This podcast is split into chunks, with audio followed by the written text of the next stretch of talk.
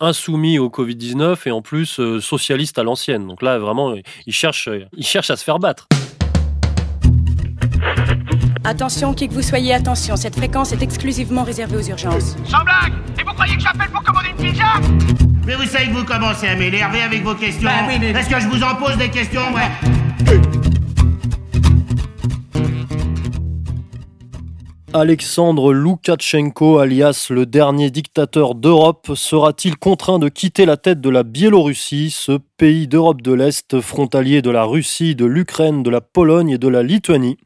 Sera-t-il remplacé par Svetlana Tikhanovskaya, l'égérie des démocraties occidentales qui a obtenu 10% des suffrages à l'élection présidentielle biélorusse de ce début du mois d'août 2020 avant de se réfugier en Lituanie? Et enfin, pourquoi les Biélorusses ne sont pas terrorisés par le Covid-19 comme tout bon citoyen européen? On en parle tout de suite dans ce 48e épisode d'Only Hebdo enregistré sans masque, mais avec l'énergie éternelle de RFM. C'est parti. Les partisans de l'opposition biélorusse se sont mobilisés en masse à Minsk ce dimanche contre le président Alexandre Loukachenko.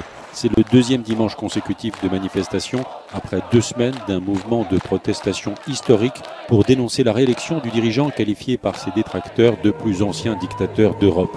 Je suis choqué par les mensonges et la violence qui règnent dans notre pays, dit cette femme. J'ai trois enfants, trois petits-enfants, je veux qu'ils vivent dans un pays libre et qu'ils aient des perspectives dans la vie. En Lituanie, mais aussi en Estonie et en Lettonie, des milliers d'habitants ont formé une chaîne humaine en solidarité avec les protestataires biélorusses. Alexandre Loukachenko est au pouvoir depuis 26 ans.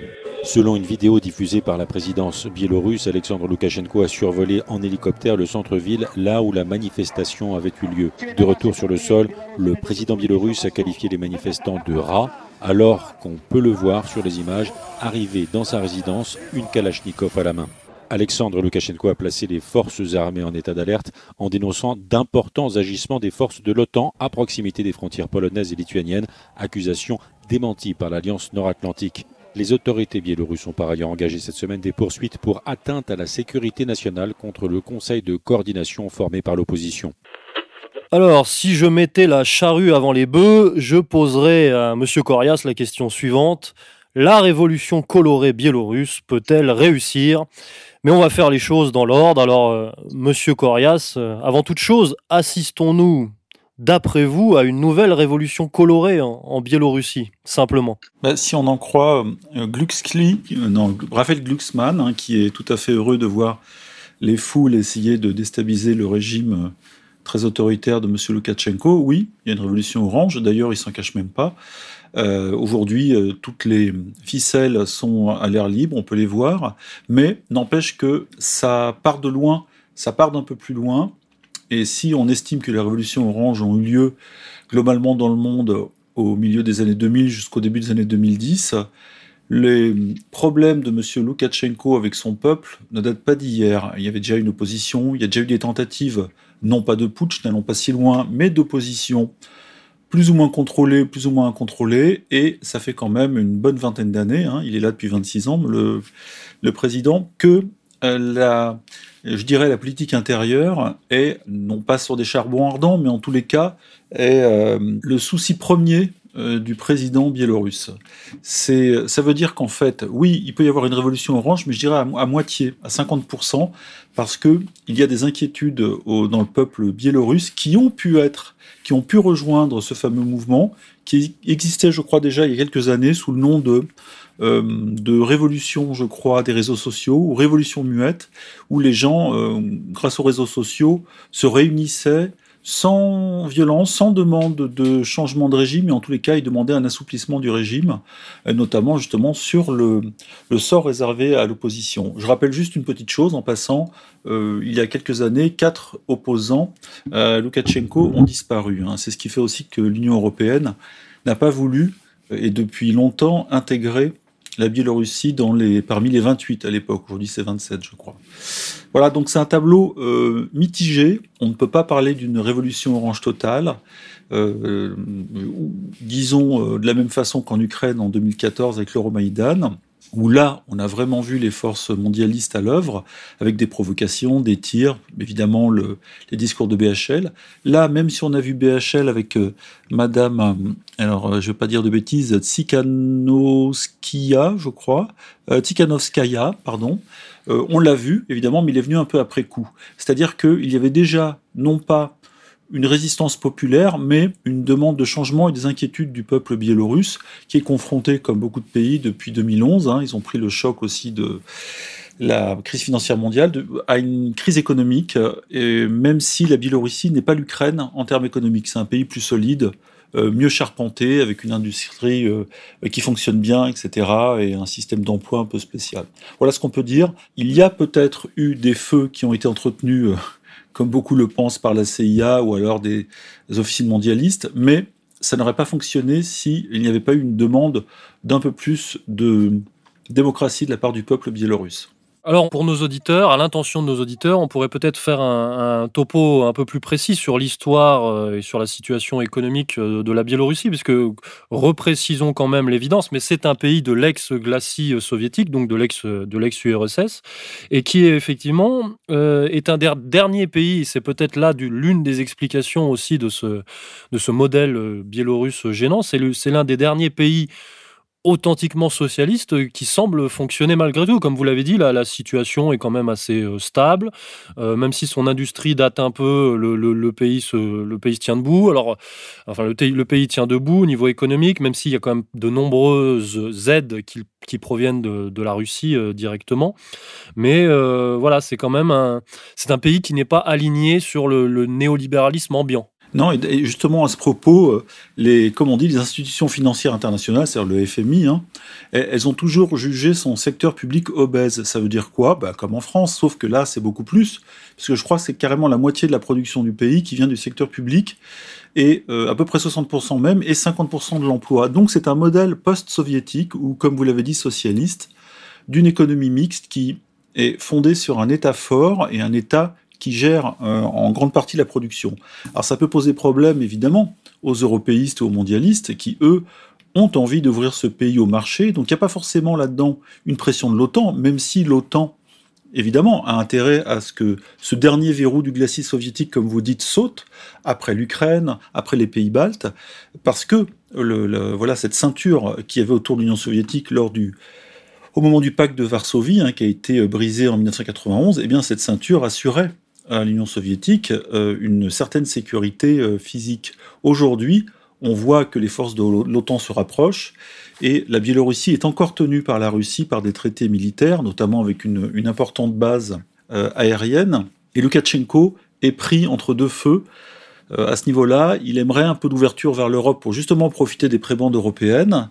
Et l'Europe n'en veut pas pour l'instant à cause des droits de l'homme, de la peine de mort, etc. Mais de l'autre côté, il ne peut pas lâcher le grand frère russe qui lui garantit par exemple des ventes de gaz à prix théoriquement intéressant, mais en même temps qui, qui la Biélorussie, hein, qui a toujours été la, petite sœur de la Russie. C'est un pays très euh, russophone à 80%. Euh, donc c'est un pays entre le chien et l'os, hein, j'utilise souvent cette expression, mais là pour le coup c'est vrai, et puis c'est un pays qui a beaucoup souffert justement de ses grands voisins. Euh, dans les années 40, euh, je crois un quart de la population a, été décimée hein, par, les, nazis, donc c'est un pays qui sait ce que c'est que des grands voisins et qui euh, n'a pas envie de se retrouver à nouveau dans un conflit entre la Nouvelle-Russie, celle de Poutine, et l'OTAN. Donc ceci explique les louvoiements un peu diplomatiques de Loukachenko et en même temps ces tentatives de rapprochement avec l'élastique de la Russie dans le dos avec l'Union européenne. Bref, euh, c'est un jeu un peu euh, élastique et complexe que mène Loukachenko, qui n'est pas le gros bourrin que les médias veulent nous faire, veulent nous vendre, les médias occidentaux.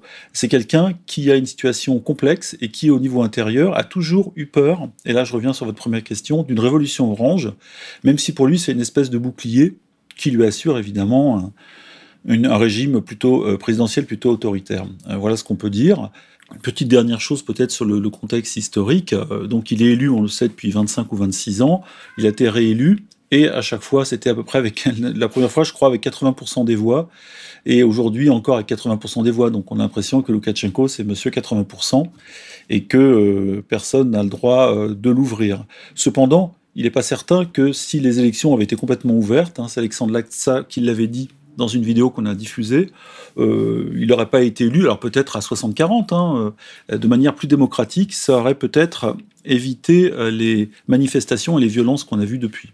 Oui, c'est vrai que Loukachenko joue quand même un jeu euh, pas forcément dangereux, mais il, euh, euh, il, poursuit un numéro d'équilibriste qui effectivement pourrait se retourner contre lui, comme vous l'avez dit, entre d'un côté la pression otanesque, les intérêts politico-économiques de l'Union européenne, les appétits de, différents prédateurs qui sont en grande partie des oligarques, d'ailleurs des oligarques occidentaux et des oligarques russes, et une certaine vocation historique et décisive par rapport à, effectivement au grand voisin russe euh, qui est même le grand frère russe qui semble-t-il a quand même vocation à un moment ou à un autre à intégrer la Biélorussie au sein de la Fédération de Russie. Et c'est vrai que Loukachenko, lui, cherche à conserver une certaine, une certaine indépendance. Voilà, donc il joue un peu un jeu dangereux, c'est-à-dire qu'il, ça, parfois, ça, ça a pu le pousser à se rapprocher des Occidentaux pour se détacher au moins formellement, bah, de, la Russie de, Vladimir Poutine.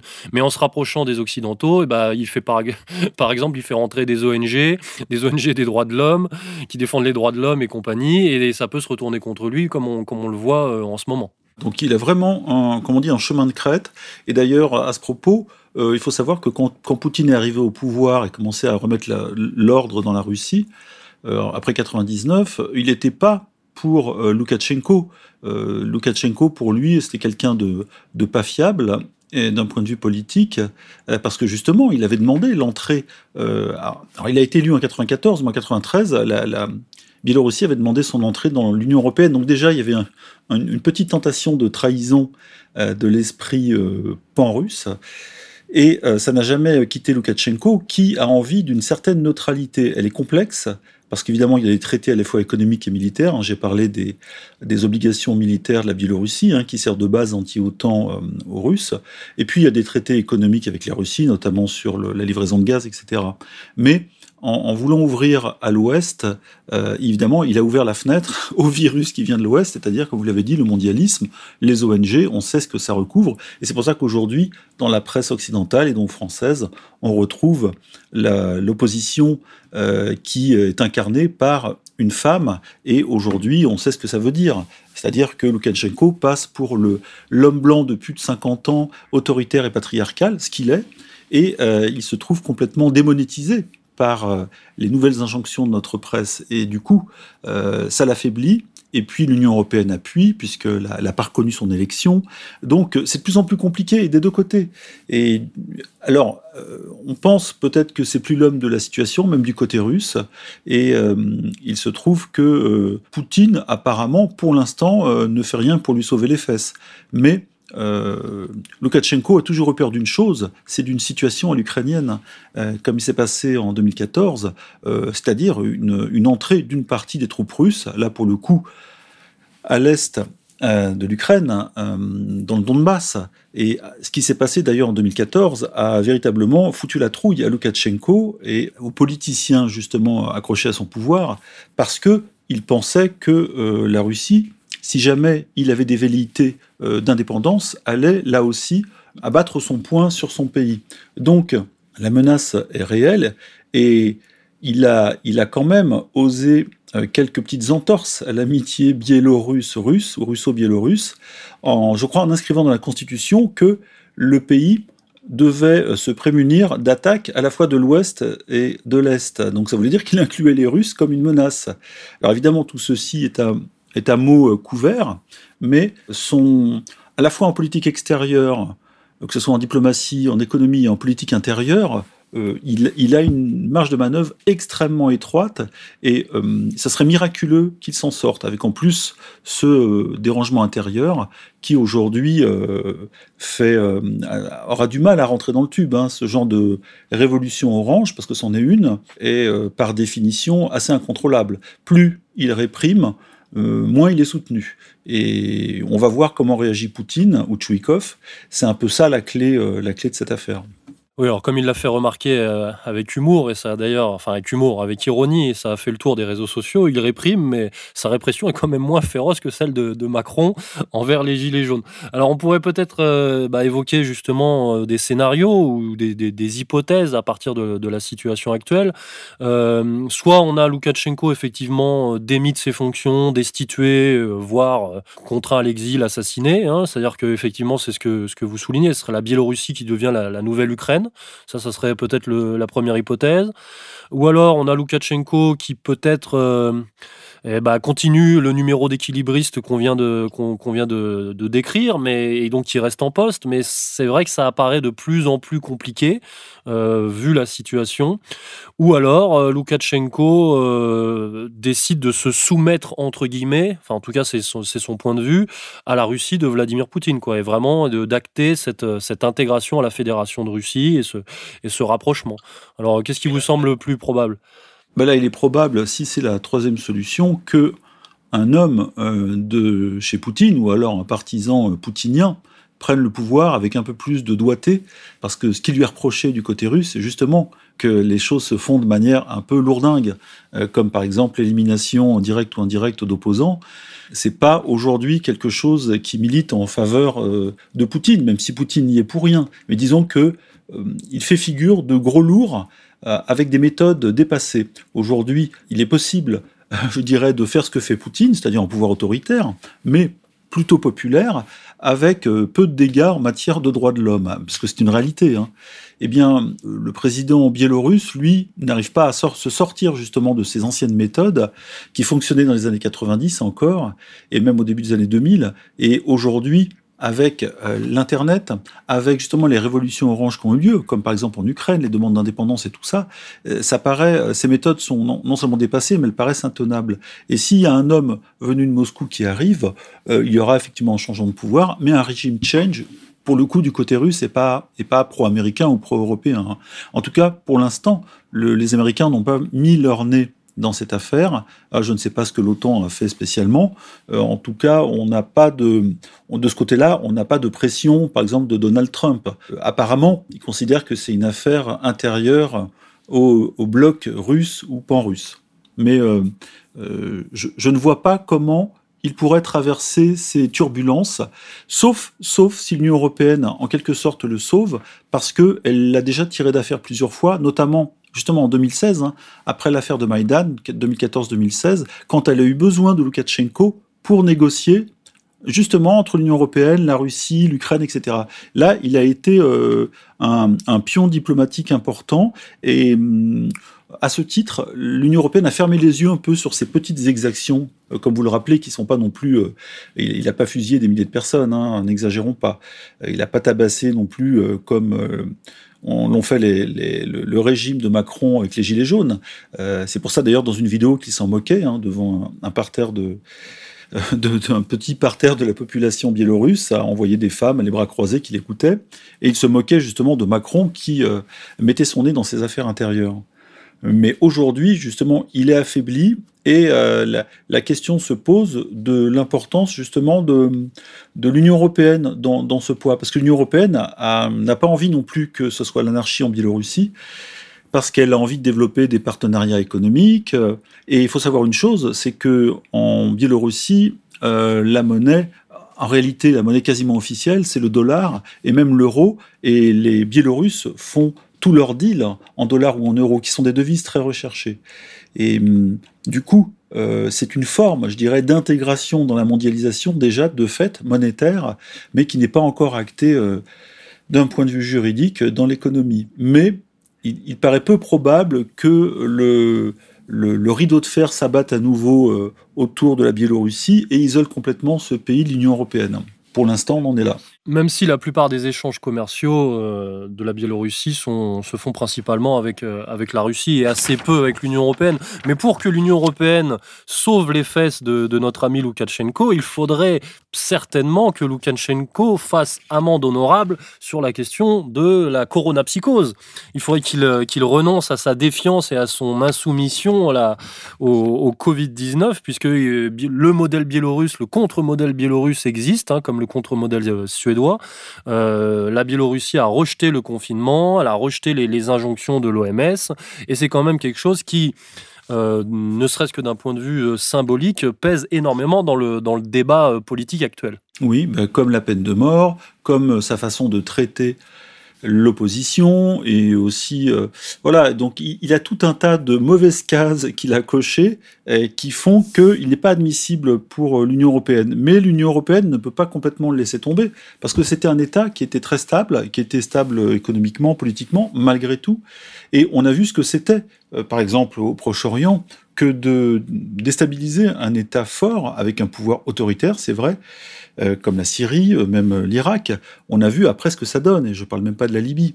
Donc ce sont des, euh, foyers des foyers de, perturbation, il peut y avoir des déplacements de population. Si le pays chute économiquement, la Biélorussie, après une révolution orange, comme on a vu en Russie après les années 90 ou en Ukraine après 2014, euh, ça peut être aussi un sacré problème. Il y a 10 millions d'habitants qui sont là, euh, qui auront moins de travail. Il y a une économie mixte, c'est-à-dire très publique, qui sera démantelée. Il n'y a pas seulement, comme vous l'avez dit, euh, les, les, grands multinationales qui lorgnent sur l'industrie biélorusse, mais aussi même les oligarques russes eux-mêmes. Donc, c'est un pays qui peut très rapidement être dévoré par ses voisins s'il montre un affaiblissement intérieur, ce qui est le cas.